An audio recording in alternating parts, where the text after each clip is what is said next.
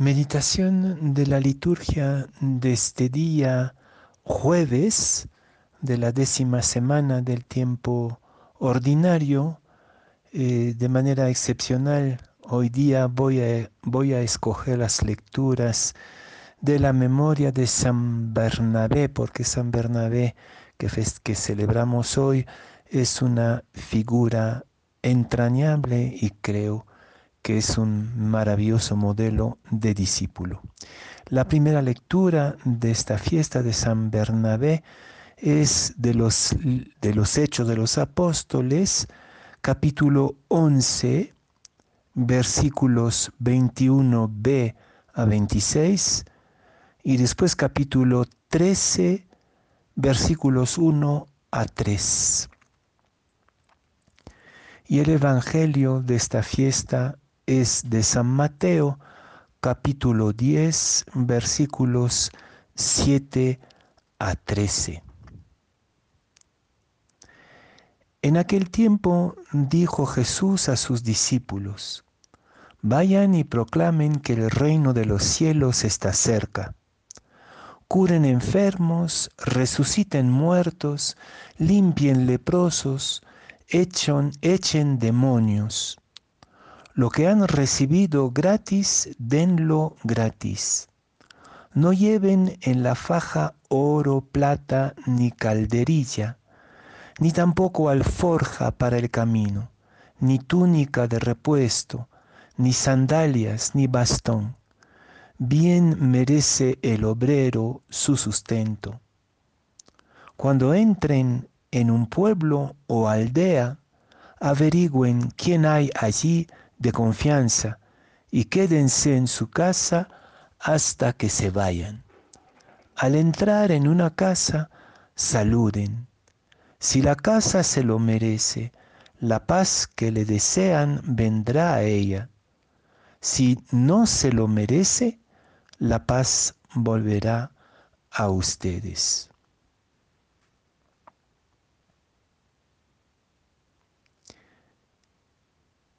Verdaderamente la figura de Bernabé es fuente de mucha inspiración para nosotros en estos tiempos, de inspiración como un icono del verdadero discipulado. Y lo interesante de Bernabé es precisamente el contraste con su gran amigo Pablo. Son dos modelos de discipulados totalmente diferentes, casi opuestos, en algún momento, como vamos a ver, entraron en conflicto, y sin embargo, eh, complementarios, indispensables en la iglesia.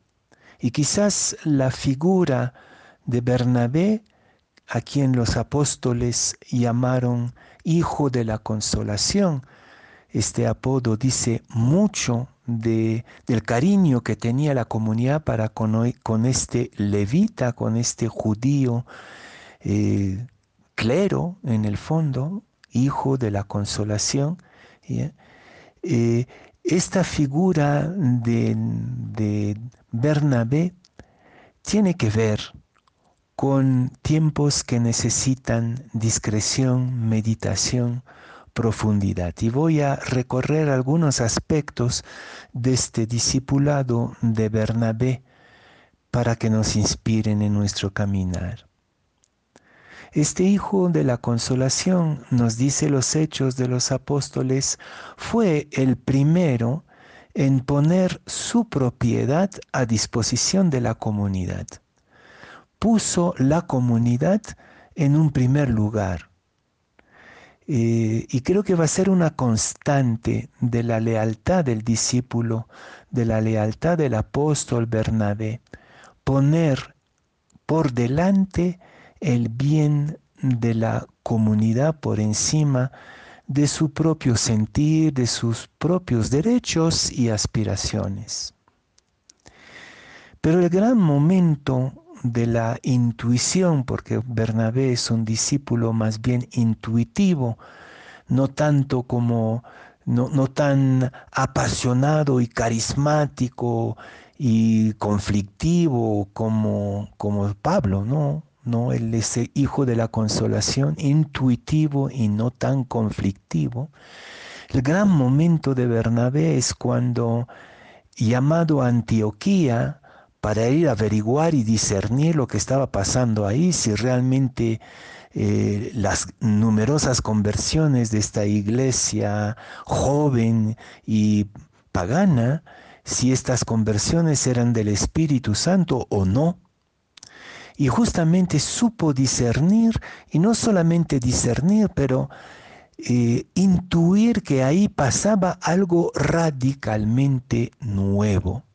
Es en Antioquía, dice el texto de los Hechos, que por primera vez se va a llamar a los discípulos de Jesús cristianos, que significa de cierta manera que hay una ruptura con la tradición judía que Bernabé representa como levita. Hay una ruptura, hay algo nuevo que está ocurriendo, aconteciendo, y Bernabé lo, no solamente lo, lo, lo intuye, sino que lo promueve. Y él mismo va a ser parte del grupo de los profetas de Antioquía, es decir, de este grupo de gente que va a ir sintiendo, promoviendo, discerniendo la novedad radical que el Espíritu Santo estaba suscitando en esta comunidad de Antioquía. Y nosotros somos herederos de esta novedad, de esta intervención, de este acontecimiento del Espíritu en una comunidad pagana.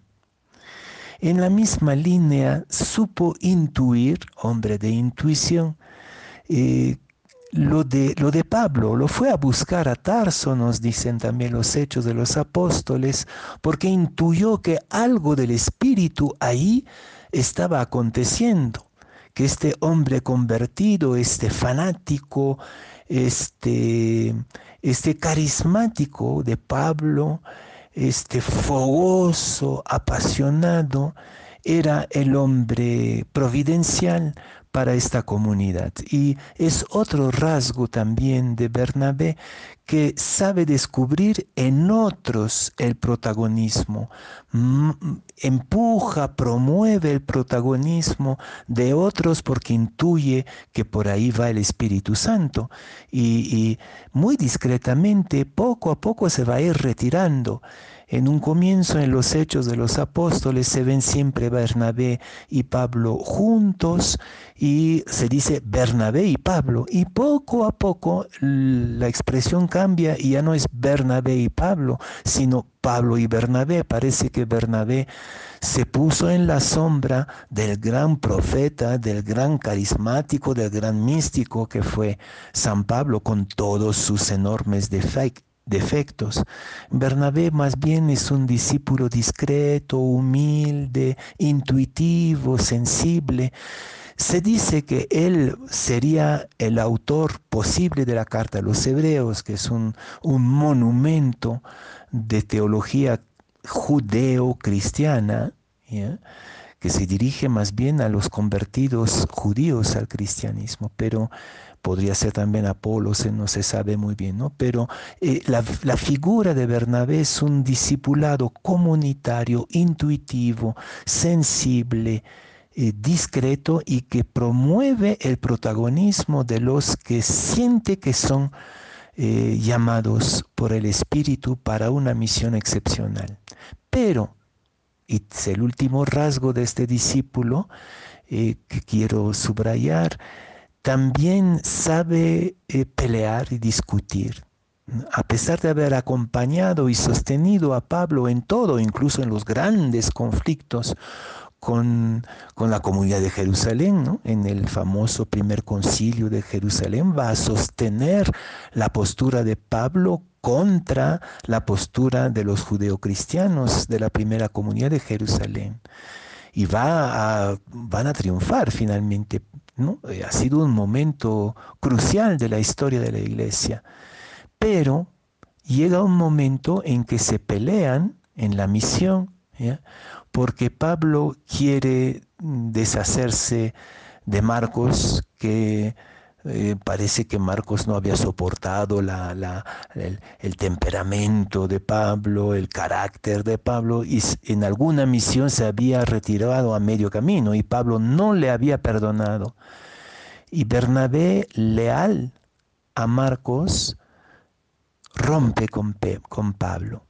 Entonces un hombre discreto, un hombre de comunión, pero también un hombre leal que va hasta las últimas consecuencias, incluso con este energúmeno de Pablo que tanto promovió y a quien tanto amó. Entonces, en resumen, creo que esa es una figura de discipulado muy diferente de la de Pablo y muy necesaria para hoy.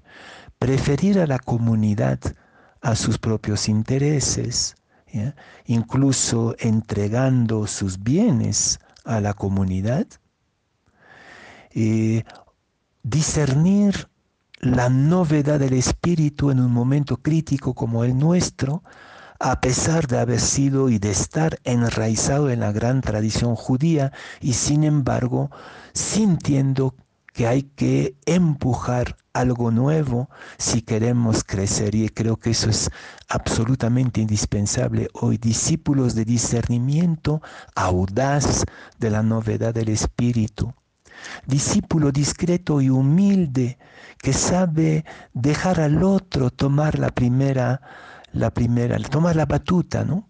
tomar el protagonismo y ponerse en la sombra, pero también discípulo leal. Necesitamos hoy no solamente bocones de Jesucristo, sino gente que son coherentes incluso asumiendo conflictos por motivos éticos y de fidelidad a su compromiso.